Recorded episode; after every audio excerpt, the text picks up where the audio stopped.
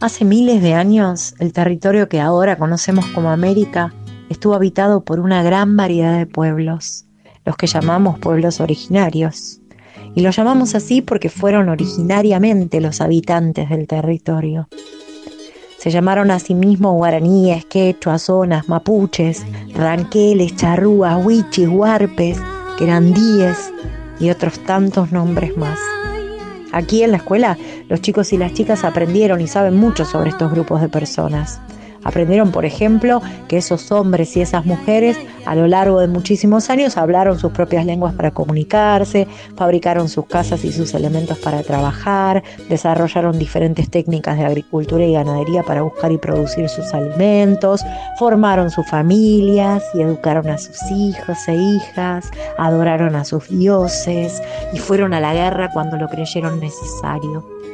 El 12 de octubre de 1492, una expedición apoyada por los reyes que gobernaban en España y liderada por Cristóbal Colón cruzó el Océano Atlántico y llegó a América. Los europeos quedaron maravillados con los territorios que conocieron en esa expedición. En estas tierras encontraron todo lo que buscaban y era mucho más de lo que habían imaginado. Entonces organizaron viajes y más viajes de exploración con un objetivo, apropiarse del territorio y de todo lo que allí encontraran. Los hombres, las mujeres, los niños y las niñas de los pueblos originarios fueron obligados a someterse a las leyes de un rey de otro lugar al que ni siquiera conocían. Y nunca más fueron libres. Durante siglos fueron sometidos a trabajos forzosos y hasta tuvieron que separarse de sus familias. Los conquistadores los consideraban su propiedad. ¿Se lo imaginan? Las personas tenían dueños, eran tratadas como objetos. También fueron obligados y obligadas a respetar a un Dios que no era el Dios en el que ellos y ellas creían, a vestirse con ropa que no era la que estaban acostumbrados a usar, y también tuvieron que aprender a comunicarse en un idioma que no era el suyo. ¿Cómo hicieron para sobrevivir? Y bueno, tuvieron que adaptarse a la cultura de quienes los dominaron. La historia de América Latina es una historia de lucha y resistencia, una historia llena de injusticia. Es muy importante aprenderla, pensarla y comprenderla, para entender también el presente y pensar en el futuro. En nuestro país se propuso que el 12 de octubre se considere el Día de la Diversidad Cultural Americana, pensando en que es necesario conmemorar y recordar la historia del sufrimiento de los pueblos durante la colonización. Es necesario aprender que existe una gran diversidad de culturas y que los seres humanos tenemos que respetarnos y cuidarnos entre nosotros. Actualmente en nuestro país y en otros países de Latinoamérica, muchos descendientes de aquellos pueblos aún reclaman sus derechos originarios. Sus territorios aún son invadidos con topadoras por parte de poderosos terratenientes, empresas agropecuarias, mineras y petroleras. Pienso, me pregunto y les pregunto a ustedes para que piensen y conversen en las aulas y en sus casas.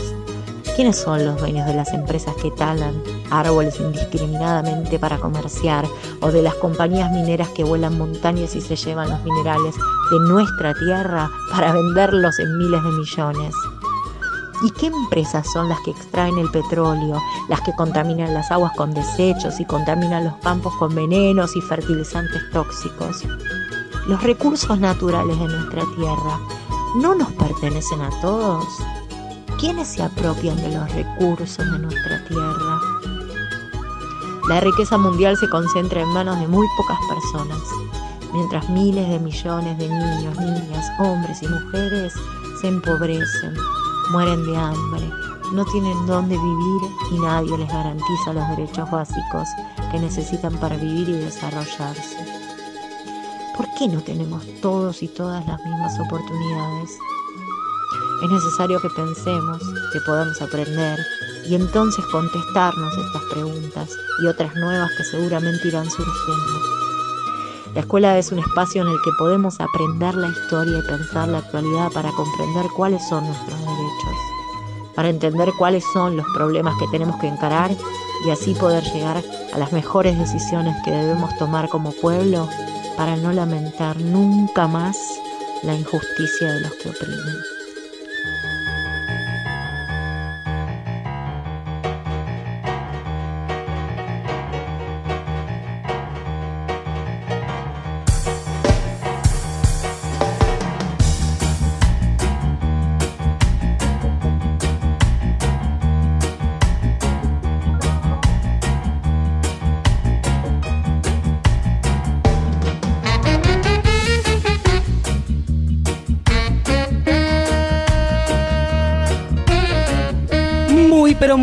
Tardes a todos, a todas, a todes. Programa número 24 de Paso al Frente. PAF, el programa más renombrado de la radiofonía nacional. ¡Wow! Tremendo, tremendo. Y porque de este programa se habla en la semana, no va solo los viernes. Es un programa que en la semana sigue, sigue transitando. Bueno, esta semana tuvimos un alto informe que no lo vamos a escuchar hoy. Pero primero la quiero saludar porque hace un montón que no la vemos, camarada Morena. ¿Cómo le va? ¿Cómo andan, compañeros? Bien, muy bien. Se pegó el faltazo el viernes pasado. Sí, eh, fue un faltazo con aviso. Les estuve escuchando. Salió espectacular el programa del viernes pasado. Muy interesante. Estuvimos escuchándolo desde Flores y obviamente No sé si te pasa esto que me pasó a mí. ¿Sentís que el programa sale mejor cuando vos no venís? Porque a mí me pasa. Las veces que no vengo digo, sale mejor si yo no estoy. ¿Es un mambo mío? ¿Nos pasa a todos? Creo que siempre sale lindo, siempre sale bien redondísimo como siempre y lleno de contenido, así que un placer escucharles, aunque no estuve acá, me gustó vivirlo desde otro lugar. Estuviste acá igual, estuviste presente. vi, vi que, bueno, escuché que mi voz apareció en algún momento, así como en mi. yo les cuento que More mientras habla le saca la campera a Camilo, lo cual habla de, estar maternando fuerte y de ser multitasking. Yo no podría estar haciendo esas dos cosas al mismo tiempo. Y, quiero, y el luquete, mirá. Bueno, voy a saludar a mi compañera Mabel San Paolo. ¿Cómo le va, Mabel? ¿Qué tal? ¿Qué tal? ¿Cómo están? Bueno, muy eh, el tema de, la falta de, Morena, muy justificada, porque el informe, la verdad que estuvo fantástico. Que se escuchó mi voz, se escuchó mi voz, pero en realidad participamos un montón de compañeros de, de PAF, estuvimos todos de alguna manera armándolo, así que felicitaciones para todos. pero, pero, bueno, ahí mi voz. Especialmente, no solo por la voz, sino por el contenido, especialmente por las entrevistas. Sí, la verdad que excelente trabajo, compañera. No quiero dejar de saludar a nuestra especialista, la señorita Natalia Pisaco. ¿Cómo le va? Bien, muy bien, por suerte. Asistencia perfecta, las mujeres de Paz al encuentro. Impecable. increíble. Impecable. Así debe ser. Bueno, Quiero saludar a la productora estrella, la señorita Liliana Rocco, tomando mate del otro lado, a nuestra operadora del amor, Natalia Bravo. Nos está acompañando acá la docente del distrito, Mariana Pelufo, a quien saludamos, nuestro compañero de radio presente, eh, Andrés, y también le tengo que mandar un saludo especial a nuestro gurú radiofónico, el señor Adrián Kaplan Krep, que también la rompió con la edición del informe que prepararon las chicas en el encuentro. Dicho esto, Morena le pregunto, si la gente quiere comunicarse con nosotros, ¿qué debe hacer? Lo puede hacer por Facebook en Paso al Frente Todo Junto, en Instagram PAF-radio y si no nos mandan un WhatsApp al 11 6184 9807. Excelente. Dicho esto, empezamos con la entrega de los boletines de esta semana que se supone que tenemos un, nuevo detalle. Sí, tenemos una sorpresa. Bueno, tenemos, porque parece que la maestra ahora pide silencio antes de entregar los boletines. Eh, silencio radio. A ver, a ver, hagan silencio, que vamos a entregar los boletines. Muy bien, la señorita pidiendo silencio. Eh, la primera nota es el insuficiente y lo va a entregar la Cámara de Moreno. Sí, el domingo mientras se desarrollaba el encuentro plurinacional en La Plata, también teníamos una agenda mm, electoral, estaban los seis candidatos a presidentes y debatían de una manera muy cronometrada y prolija. Y entre ellos rescato a un señor que se llama Centurión, que entre tantas barbaridades yo las catalogo así. Señor no dirían. Diría un señor. Sí, después vamos a hablar de varias cosas que aparecieron en las redes, como fotos y memes de Los Simpson, pero quiero destacar una frase que dijo que es una hipocresía plantear que una mujer tiene derecho a decidir sobre la vida de otra persona. Y aparte de eso, nos contó, yo me acabo de anoticiar con sus dichos, que el misoprostol se reparte como caramelos. Como caramelos. Esas frases remachirulas que banalizan una lucha del feminismo falsa. totalmente falsa y muy peligrosa merece el insuficiente de esta semana. ¡Ay, pero qué vergüenza, qué vergüenza! Tiene insuficiente. Muy bien, y para ser constantes, el regular de esta semana se lo va a llevar una de las afiliadas al regular y el insuficiente. Estamos hablando de la señora Patricia Bullrich. ¿Por qué le ponemos el insuficiente de esta semana? Tiene que ver con la persecución política que vienen realizando sobre Javier Esmaldone. Para quienes no saben, Javier Esmaldone es un especialista en seguridad informática y viene denunciando desde hace tiempo las falencias y vulnerabilidades del sistema Smartmatic, que es el que el gobierno quiere instalar para, eh, para el, recuento de votos en los próximos comicios. Obviamente es una figura súper incómoda y nos enteramos esta semana que le hicieron una causa eh, un tanto rara, un tanto traída de los pelos y que obviamente porque les queda un poco de vergüenza no dijeron que es porque es un opositor a Smartmatics, sino que lo vinculan con algo que sucedió en el 2017, a lo mejor ustedes recuerdan, se llamó la la gorra Leaks, sí, que fue una filtración importantísima de como 700 gigabytes de información de la policía y en la misma secuencia habían hackeado la cuenta de prefectura y de la mismísima Patricia Bullrich. A Javier Maldone le armaron una causa vinculándolo con eso, en la cual no hay otra prueba que el hecho de que él compartió los tweets, pero Javier estuvo durante toda esta semana eh, divulgando por las redes el acceso que él había tenido a la causa, mostrando cómo la Policía Federal no solo lo sigue en todas las redes, sino que pidieron a su compañía de celular absolutamente todas las llamadas entrantes y salientes, y como si esto fuera poco, pusieron en donde viven sus hijos una cámara para seguir sus movimientos. Estuvo detenido la semana pasada Javier. A razón de esto, todavía no le devolvieron las computadoras ni los celulares, es una vergüenza, aconsejamos que lo sigan en las redes para estar al tanto y el regular de esta semana es para Patricia. Tiene que forzarse más, lleva un regular. Muy bien, sigo entregando las notas yo y el bueno también es para un afiliado. Eh, en este caso estamos hablando del estandapero nacional que está haciendo su gira de despedida. Me refiero al señor presidente Mauricio Macri. ¿Por qué le ponemos el bueno de esta semana? Porque está tirando unos pases de comedia extraordinarios. Eh, el otro día en un acto creo que fue el que fue en Santa Fe tratando de jugar con esto. ¿Se acuerdan que en el debate el domingo eh, Macri estaba comentando de que ahora los abuelos van a poder sacar turnos desde su celular? Eh, y Alberto le contestó, Macri, los abuelos no tienen celular. Eso quedó resonando, evidentemente, en la cabeza de Mauricio y en el acto no tuvo mejor idea que preguntarle a una de las abuelas que estaba ahí si tenía celular. Esto fue lo que pasó. Abuela, ¿tenés celular o no? Esta no tiene celular. Impecable, Mauricio. Le preguntó a la abuela en vivo. Y aparte, no sé si a ustedes les pasa, el desprecio con el que dice esta no tiene celular. ¿Cómo vas a decir esta? Hablando de la abuela que estaba ahí en el acto. Ni a los propios cuida este muchacho. Pero esto no quedó acá porque nos siguió entregando magias y tenemos otro extracto.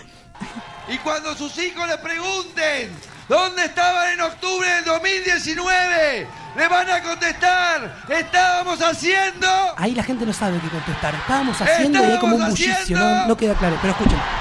Que escuche todo corriente que estábamos haciendo... Hasta ahí pareciera una arenga de un acto político más, no tiene nada de malo. Que escuche todo corrientes, dijo él. ¿Cuál es el problema? Que estaba en Chaco. Mauricio, la verdad, lo tuyo como presidente, un desastre. Ahora, como cómico, viene siendo excelente. El bueno de esta semana es para vos. ¿Qué quiere que le diga? Lleva un bueno. Otra cosa no le puedo poner. Sigo entregando las notas yo y voy a entregar el muy bueno. El muy bueno de esta semana va para las más de 100 mujeres representantes de pueblos originarios que hace más de una semana acampan frente al Ministerio del Interior bajo la consigna. Sembraron terricidio, cosecharon rebelión. El acampe pacífico, que recibió la visita días atrás de Rita Segato, busca modificar la política que el Estado Nacional mantiene con los pueblos originarios. En un nuevo aniversario de la aparición del cuerpo sin vida de Santiago Maldonado, siguen denunciando la militarización de sus territorios, así como los allanamientos, secuestros y torturas a los que son sometidos asiduamente los integrantes de sus comunidades.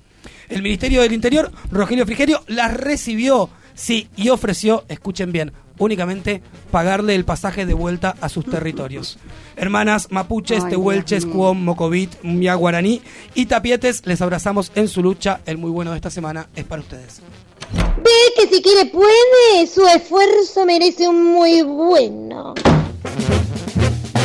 Bien, y la última nota de esta semana tiene la misma línea que venía planteando el- la semana, ¿no? La semana política, que es el encuentro. Estamos homenajeando al movimiento feminista, a las 350.000 personas que estuvieron en La Plata, que estuvimos atravesando la ciudad de las diagonales, encontrándonos en diferentes espacios públicos, encontrándonos en discursos, en debates, colectivizando, hermanándonos tenemos que darnos ese gran abrazo fraterno, sororo, a todos los géneros que entran dentro de las mujeres y las disidencias, las trans, travestis, bisexuales, géneros no binarios, todos los géneros que se encuentran identificados en un movimiento feminista, revolucionario, antipatriarcal y anticapitalista, nos merecemos la nota de esta semana. Así da gusto. Bien merecido tiene este sobresaliente. Muy bien con qué ritmo entregamos estas notas de la semana. Es como cuando llamás reunión de padres en la última hora y arrancás 15 minutos antes del horario de salida, que Sí, cronometrado, ¿eh? Un par de consignas, entregar los boletines y taza a taza la resolvimos muy bien, compañeros. Fuerte el aplauso para Bravo, nosotros. Y ahora nos ponemos un poquito más serios porque vamos a hablar de lo que está sucediendo en la escuela Rogerio Irurtia, ¿sí? Ustedes saben, la escuela tuvo una mudanza hace poquito, eh, una mudanza más que problemática porque el edificio nuevo al que les iban a mudar querían que lo compartan en principio con el Cera número uno, que nada tenían que ver. Eh, Finalmente se mudaron hace unos meses y ya este fin de semana pasado con las primeras lluvias tuvieron la marca mudaron a una parte a una parte tuvieron la marca característica de los edificios que inaugura la reta, que cuál es se le caen los techos, techos que se caen, aulas inundadas y la tragedia como siempre ahí. Ahí nomás. Para hablar de todo esto estamos en comunicación con Carlos Guerrero, que es secretario de Cultura y Educación Artística de UTE. Carlos, ¿me escuchás? Buenas tardes. Hola, buenas tardes, gracias por el llamado. No, por favor, Carlos, gracias a vos por atendernos. Bueno, contanos un poquito este derrotero que están sufriendo los compañeros de Lirurtia. ¿Qué fue lo que pasó ahí? Mira, eh, la escuela Rogelio Lirurtia, toda su comunidad, la verdad que viene vino peleando durante más de una década por, por un nuevo edificio, estaban, la verdad que peleándola fuertemente porque venían de una escuela que no estaban en las condiciones para, para una escuela de arte y aparte una escuela muy chica que no le permitía crecer y tener todas las carreras eh, que, ellos aspiran a, a, seguir y a crecer, ¿viste?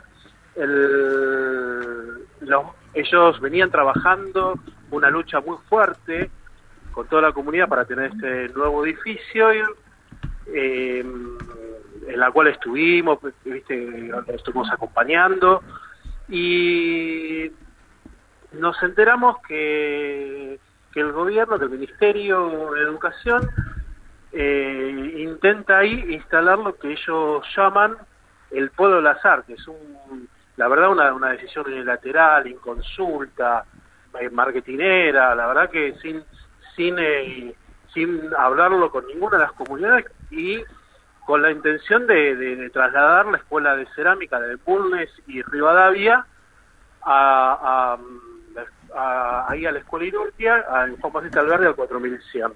Una lucha muy fuerte de, cerámica por el no traslado, porque ellos venían planteando el tema de la, de la ampliación y, no el traslado. Hmm. Y eh, se muda también con una fuerte, no, con una fuerte lucha de para, para mudarse hace cinco o seis meses y se encuentra con que nos mudan pero con aulas eh, con imposibilidad de tener acceso. Es decir, el, el Ministerio de Educación le cierra las aulas, eh, más o menos 20 aulas son las que, la que está cerrada con faja del, del Ministerio de Educación, ahí se cursa el, bachillerato, se cursa la especialidad artística, eh, se cursa profesorado, iniciación, es decir, hay varias carreras Rogelio Irurtia hmm. y, eh, y aparte el Irurtia necesita crecer. Hoy el, hay 100 ingresantes sin vacantes porque el gobierno no abre los cursos y los cargos para que estos ingresantes puedan puedan cursar en el 2020 y aparte con aulas eh, cerradas un paréntesis en esto. Hay un hay un fallo, una resolución de la jueza liberatoria en la cual fue hacer una inspección ocular y, y, hizo una resolución que esas aulas tienen que estar abiertas, que tienen que mejorar las condiciones del Rogelio Urtia también, porque bueno, vos, vos viste lo, que decías al comienzo, bueno, con realmente, bueno, los techos que se cayeron, las zonas inundadas, pero bueno, hay una, cuestión de espacio que necesita también el Irurtia Y, Carlos, perdón, el techo que se cayó pertenece a un taller, ¿no es cierto? Sí, sí, sí. sí O sea sí. que Y un- aparte, bueno, eh, cuando fuimos con Liberatoria a hacer la...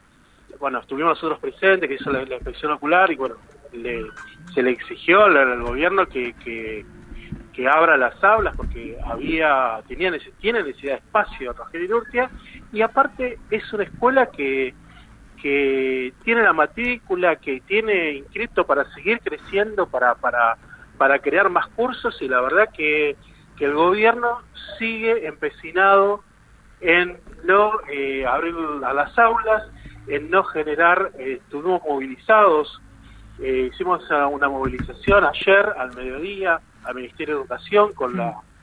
Escúchame, Carlos, ¿cómo estás? Mabel te habla. Diciendo que el, No. que el Ministerio de Educación eh, abra cursos para estos 100 ingresantes que hoy tiene la escuela sin vacantes. Es decir, hay 100 chicos que quieren ingresar y chicas que quieren ingresar a la escuela, pero no están generados las horas ni los cargos para crear estos cursos. Carlos, eh, ¿me escuchás? Mabel te habla. Hola, Mabel, ¿cómo ¿Qué estás? tal? ¿Cómo estás, Jumpa?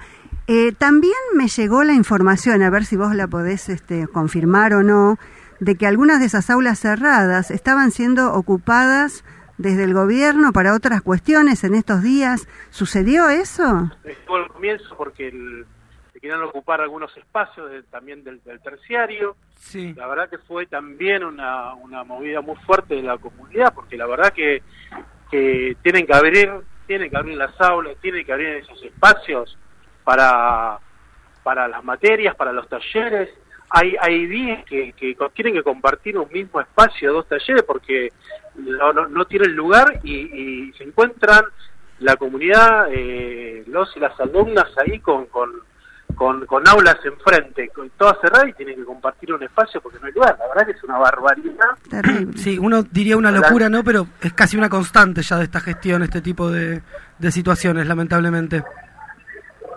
Carlos, ¿cómo sigue ahora la, la lucha, digamos? ¿Tienen alguna convocatoria? ayer ¿Tienen- estuvimos eh, acompañando a la comunidad, Mm. se le entregó el petitorio al ministerio, es decir, estamos exigiendo reuniones y, y espacios para que para, para llevar adelante es- esta este reclamo de la comunidad que se no solamente que, que abran las aulas sino también que se creen las horas de cátedra y los cargos para para que se abran más primeros años y la escuela tenga esta posibilidad de seguir creciendo es decir hay hay hay una decisión la verdad que inexplicable del, del ah, no, inexplicable no porque es parte de una política, Parte de una política, sí. pero eh, que la verdad que no deja crecer una comunidad que tiene que hay que hay eh, chicos y chicas que quieren estudiar arte eh, en, la zona sur de la ciudad Una locura. Bueno, em, Carlos, la última. El martes que viene, 17.40 horas, hay un corte en la Carra y Alberdi, ¿es así? Nos llega, Eh, nos manda esto por mensajito, se ve que gente de Lirurtia avisándonos que organizan 17.40 el martes que viene. Lo que sí es que está la- una, una comunidad movilizada, hay realmente los padres, eh, docentes, estudiantes, realmente muy fuertes, eh, unificados en, en esta en esta lucha que es por, por por la escuela pública y por la educación artística, ¿no? Bien, La Carlos. verdad que hay un ataque muy fuerte a la escuela pública y también a la educación artística, ¿no? Una constante Y de este gobierno. Lo vimos con, el, con la escuela de cerámica, con Seguro. los bachilleratos de, con orientación artística de una noche, con la Irurtia, la verdad que un edificio eh, que realmente nuevo, pero que, que, que aparte fue concebido y pensado para los es decir, fue una, fue una expropiación. Sí. Bueno, Carlos, te agradecemos muchísimo la comunicación. Eh, sepan que cuentan con este espacio siempre para, para difundir todas las, las medidas que lleguen y les mandamos un abrazo fuerte desde acá, desde PAF. Les agradezco mucho el llamado. Un No, abrazo por favor, grande. hasta luego. Chao, Carlos. Pasaba entonces Carlos Guerrero, eh, secretario de Educación Artística de UTE, contándonos los problemas en el Irurtia. Vamos a pasar el primer tema. Antes quiero saludar a algunos oyentes que nos mandan mensajitos. A Juan López, amigo de la casa, conductor de Certezas de a pie, que nos va apuntalando mientras hacemos el programa. También a Eli, de la Escuela 12, que manda un feliz fin de semana para todas las familias. A mi hermana, que nos escucha desde Córdoba por primera vez. Hermana, te quiero y te mando un beso. Moreno, ¿usted tiene A saludos? Erika y a Camila, que son residentas del Normal 4, que nos están escuchando. Perfecto. Dicho esto, vamos a escuchar el primer tema, pero antes les voy a contar de la consigna musical. Eh, como esta, hoy teníamos la invitada de lujo, Susana Reyes, jugamos un poquito con el apellido de nuestra invitada y propusimos canciones que hablen de reyes, reinas, rey, princesa y demás. El Facebook estuvo muy activo. Saludamos a todos los que participamos y vamos a escuchar en primer término el talismán de Rosana. Yo soy la reina de tus caprichos. El talismán de tu piel me ha dicho que soy la reina de tus caprichos. Yo soy el as de los corazones que se pasean en tus tentaciones. El talismán de tu piel me cuenta que en tu montura caerán las riendas. Cuando una noche de amor desesperados caigamos juntos y enredados, la alfombra y el alrededor acabarán desordenados cuando una noche de amor que yo no dudo la eternidad venga seguro. Tú y yo el desnudo y el corazón seremos uno. Yo soy la tierra de tus raíces el talismán de tu piel lo dice. Yo soy la tierra de tus raíces lo dice el corazón y el fuego de tu piel. Y yo soy la tierra de tus raíces el talismán de tu piel lo dice. Yo soy la tierra de tus raíces. A ver qué dices tú. El talismán de tu piel me chiva. Que ando descalza de esquina a esquina. Por cada calle que hay en tu sueño. Que soy el mar de todos tus puertos. El talismán de tu piel me cuenta que tu destino caerá a mi puerta. Cuando noche de amor desesperados caigamos juntos y enredados, la alfombra y el alrededor acabarán desordenados. Cuando una noche de amor que yo no dudo, la eternidad venga seguro. Tú y yo el desnudo y el corazón seremos uno. Yo soy la tierra de tus raíces, el talismán de tu piel lo dice. Yo soy la tierra de tus raíces, lo dice el corazón y el fuego de tu piel. Y yo soy la tierra de tus raíces, el talismán de tu piel lo dice. Yo soy la tierra de tus raíces. A ver qué dices tú cuando una noche de amor desesperados caigamos juntos y enredados. La alfombra y el alrededor acabarán desordenados cuando una noche de amor que yo no dudo la eternidad venga seguro. Tú y yo el desnudo y el corazón seremos uno. Lo que más me gusta de la escuela es trabajar, ir al recreo, ir a ver videos a la sala de arriba. PAF, paso al frente. La voz de la escuela pública en el aire. Se fue de casa ni una menos. Si se puso minifalda ni una menos. Si se pintó los labios, ni una menos,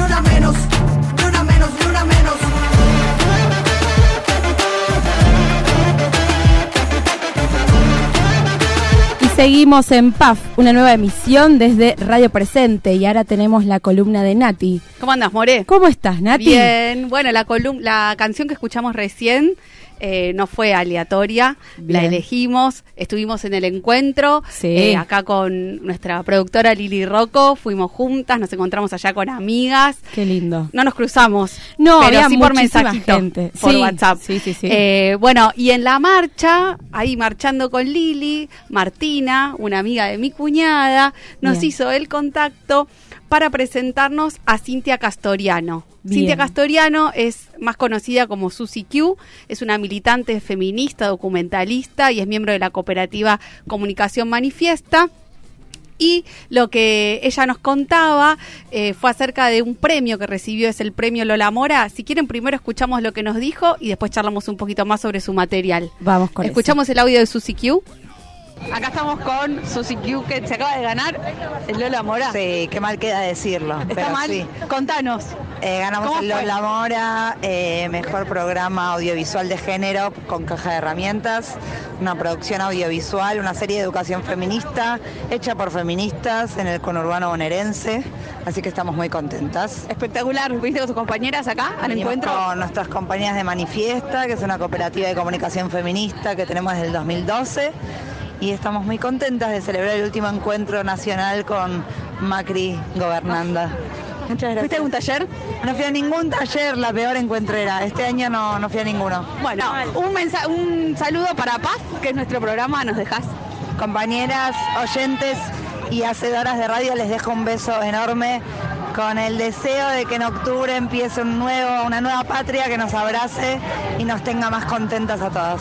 Susi Q, ganadora del Lola Mora, con caja de herramientas, nos dejó un beso. Bueno, ahí escuchábamos, para quienes no saben, el premio Lola Mora es eh, un premio que otorga la Dirección General de la Mujer a quienes en distintos medios de comunicación transmiten una imagen positiva de las mujeres que no tiene que ver con los estereotipos que nos están vendiendo todo el tiempo la mayoría de los medios de comunicación. Bien. Ese premio tiene varias categorías y en categoría de producción audiovisual ganó esta serie que se llama Caja de Herramientas, que de eso quiero venir a hablar hoy. Bien. Hola Javier. Hola, por sentó. eso vine yo, herramientas, Sí. macho, acá, plomería, todo. Bueno, podés Bueno. empezar viendo el capítulo 1 de Caja de Herramientas, que habla de el patriarcado. Bien. Estas series son 32 capítulos, capítulos micros, tienen así distintos nombres, eh, que se pueden descargar en internet, son de descarga libre. Y cada uno de estos capítulos habla de alguna herramienta que nos va a ayudar a derribar al patriarcado. Muy bueno. Está pensado especialmente para trabajar en las aulas, digamos, está pensado con un fin pedagógico. Eh, es una serie feminista hecha por feministas, como dijo Susi Q.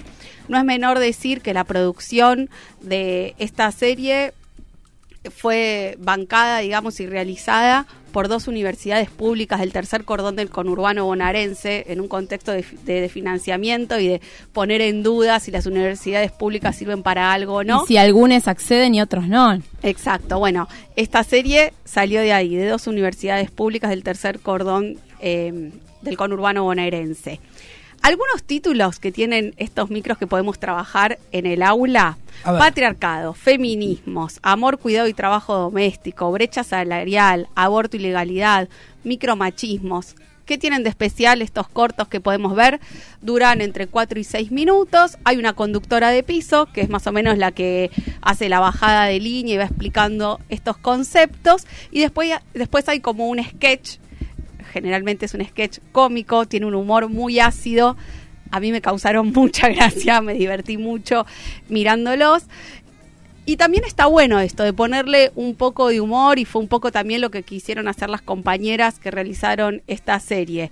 Sacarle un poco de solemnidad a estas cuestiones que son tan profundas, tan importantes, tan duras que nos atraviesan tanto Y que parecen lejanas, ¿no? Que parecen Quienes lejanas. no estamos en el feminismo, completamente no podemos acceder. y a través del humor explicar conceptos que a veces son muy difíciles de comprender. Ellas cuando lo hicieron y en muchas entrevistas que dieron y cuando presentaron el material, contaron que la idea era que llegue a personas que no estén tan involucradas con el feminismo.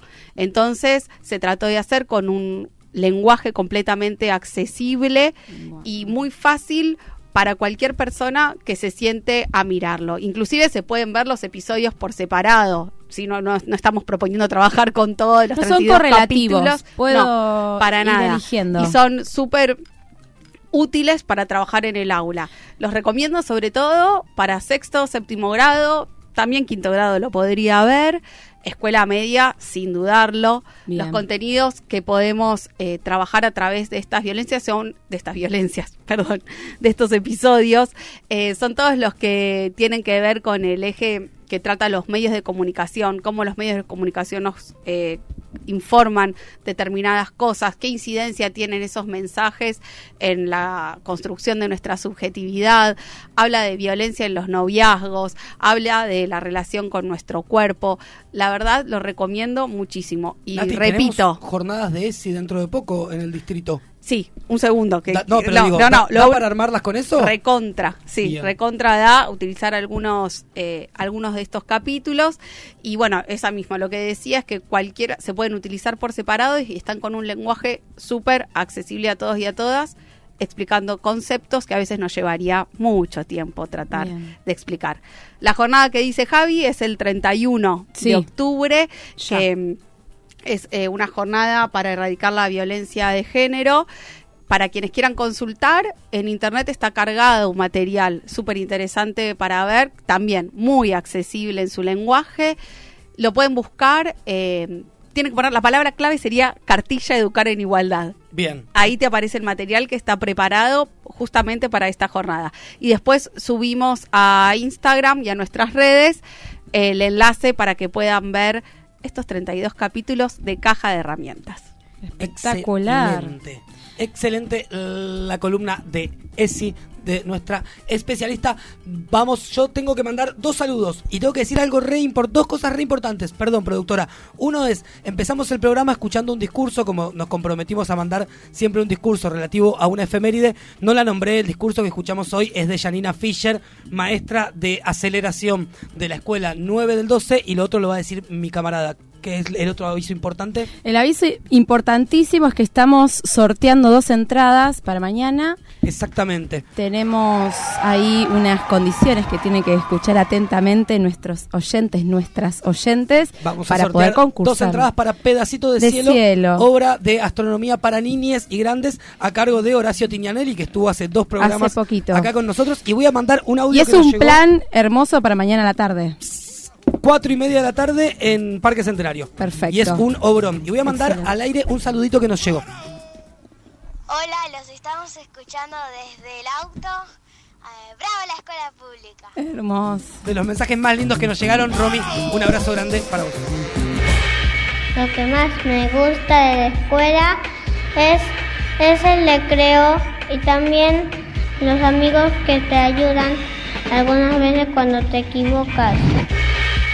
Lo que más me gusta de la escuela pública es que brinda igualdad de oportunidades. Paso al frente. La voz de la escuela pública en el aire.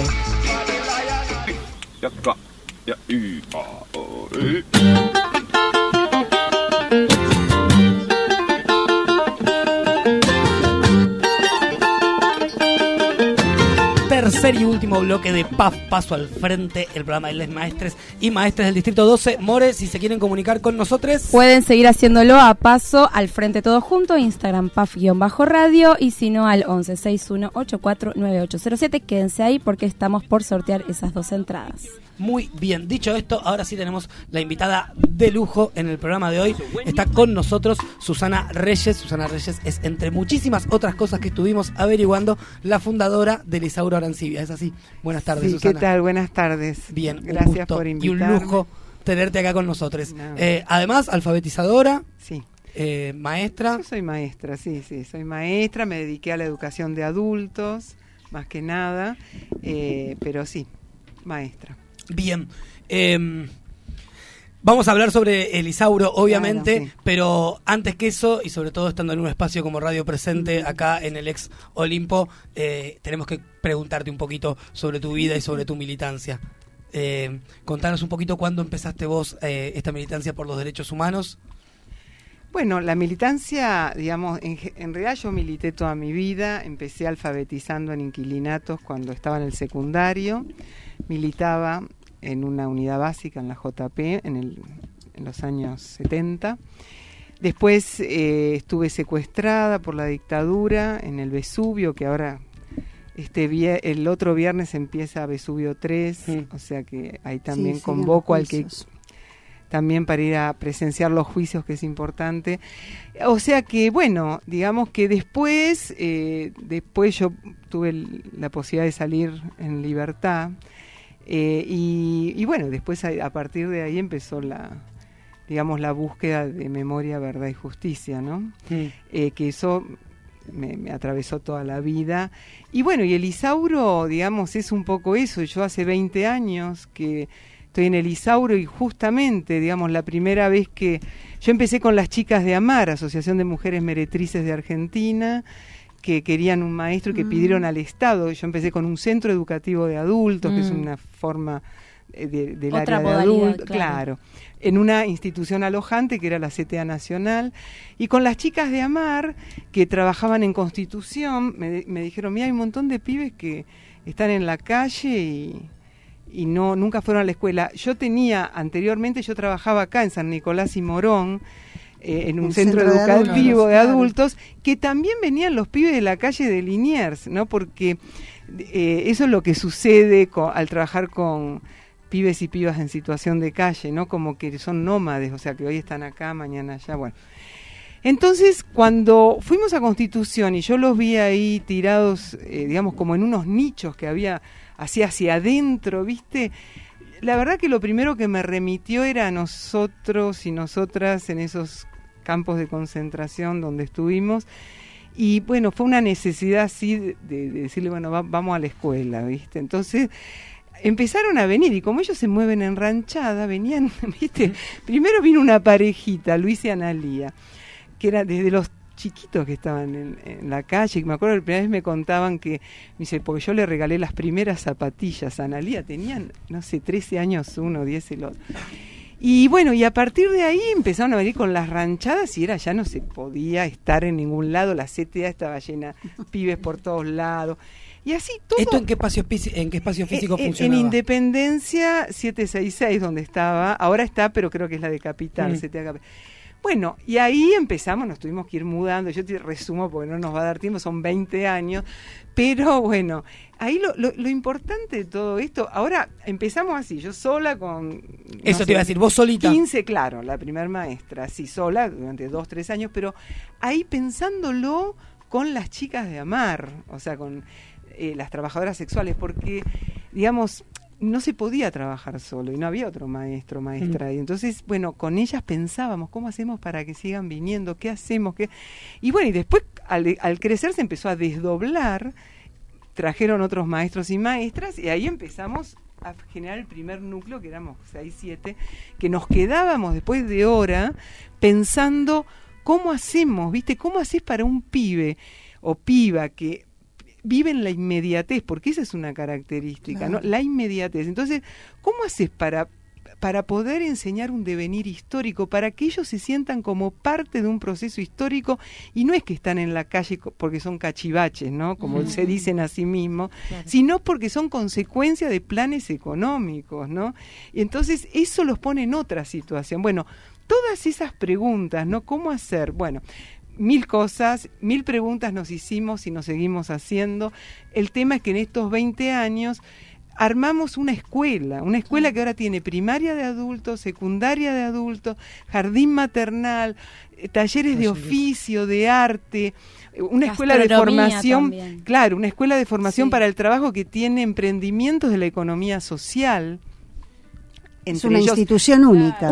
Claro, y está de día, que los adultos siempre tienen dos horitas a la noche, porque cuando se pensó en el área de adultos, era pensar en un adulto trabajador que no tenía tiempo, que, viste, nada que ver. Susana, O y sea, en ese sentido, al principio, eh, ¿tenía un carácter institucional? ¿Funcionaba más como un apoyo escolar, digamos? No, no, es, un, es una escuela de adultos. O sea, eh, adultos en la ciudad de Buenos Aires tiene dos ofertas educativas, o tres, digamos, o escuelas de adultos, Mm. centros educativos que son estos, que lo que hace el, el Estado es mandar un maestro o maestra y una entidad te aloja. Bien. ¿entendés? Eso es- y lo otro es el PAEVIT, Claro. que está en los Claro. barrios, bueno. Sí. Eh, bueno, digamos que esa fue la, la- Bueno, hoy, después de todos estos años, tiene todo esto el Isauro, pero además somos 130 trabajadores y trabajadoras, eh, trabajando en una construcción colectiva. eh, donde el centro de todo este armado fue este sujeto pedagógico tan particular que todo se pensó en base a ellos y ellas. Entonces, eh, yo digo todo rápido porque hay cosas que quiero decir, ¿no? Eh, Digamos que lo importante son los pibes y las pibas, eso es lo importante, ¿no? Cuando, porque te, sí, sí. cuando te referís a construcción colectiva, ¿qué, qué modalidades, qué mecanismos tienen ustedes de, de repensarse, de reflexionar? ¿Tienen espacios? Contanos un poquito Sí, porque hay bueno, docentes que no, Nosotros no lo eh, tenemos un, e- nosotros empezamos todos los viernes, organizamos la escuela de manera que los viernes eh, los y las estudiantes tengan educación física y todas las materias de, que tienen que ver con el movimiento, con, con el cuerpo, porque esto era muy importante también. Y tenemos, de hecho, no solo tienen educación física como en cualquier escuela, sino que además tienen capoeira, tienen yoga, hasta en el jardín maternal hay yoga. Bueno, Hermoso. sí. Eh, entonces, eh, ese día, todas y todos los maestros y maestras nos juntamos a discutir nuestras prácticas. Bien. Que yo pienso que eso es algo que tenemos que luchar los maestros y las maestras, que en todas las escuelas pase esto. Porque entonces ahí se acaba de que, ay, che, mira, este pibe, tu pibe no sé qué hizo en el... eh, no, acá en el Isauro no existe mi pibe, tu pibe, el pibe. Ay, son, lo- son de todos. y mirada todos. comunitaria. Es una mirada comunitaria. Los proyectos los pensamos en conjunto, pero sobre todo discutimos, discutimos lo que estamos haciendo, qué, cómo llevamos adelante esto, cómo reaccionaron los pibes, así vamos por acá, vamos por allá. O sea, nos revisamos como maestros y maestras, ¿no?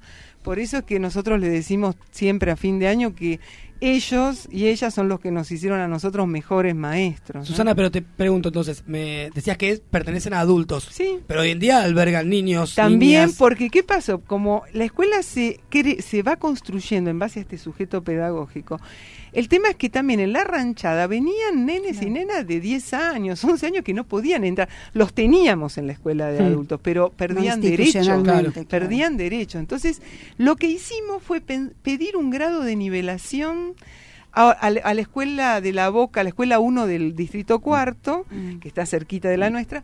Entonces, a- en nuestra escuela funcionan dos grados de nivelación de esa escuela.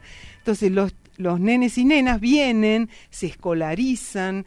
Cuando están escolarizados, lo primero que hacemos es acompañarlos a que terminen su escolaridad en esa escuela, con niños y niñas de su edad. Claro. ¿no?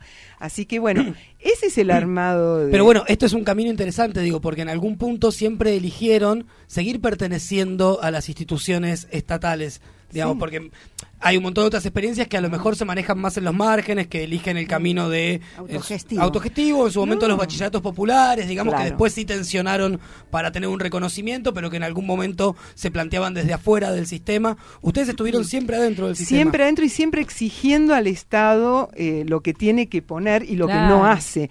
Nosotros, y no, o sea, lo que sí, digamos, no tenemos el número de escuela, porque el Isauro fue un centro educativo y se creó. Hoy a nadie le cabe duda que es una escuela, digamos, porque vos entrás, el Isauro es una escuela y funciona como.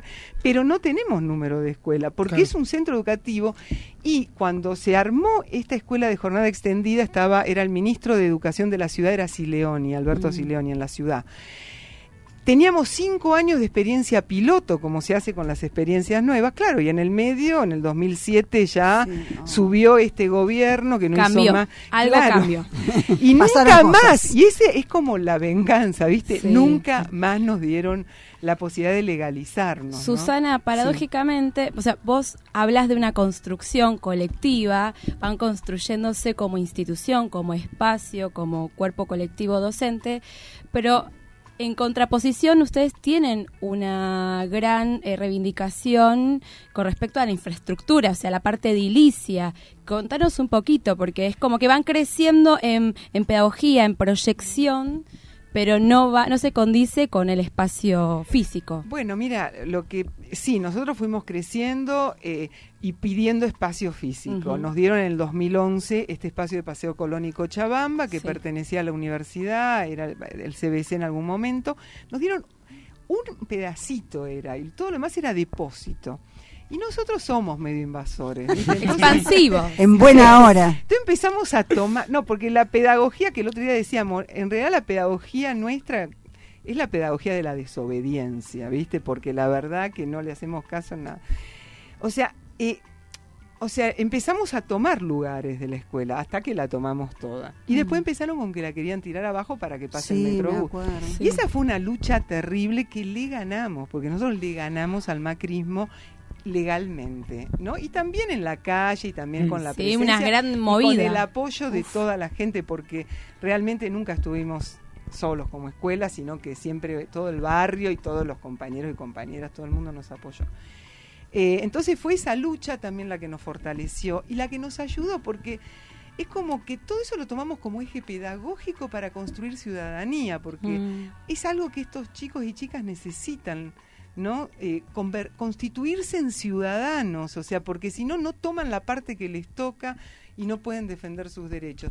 Y esto de ir a la legislatura, de poner su voz, de decir, fue muy importante, ¿no? Entonces, bueno, a nosotros todo eso nos ayudó. Creo que Atahualpa Yupanqui decía que con las piedras del camino se construyen puentes. ¿no? Claro.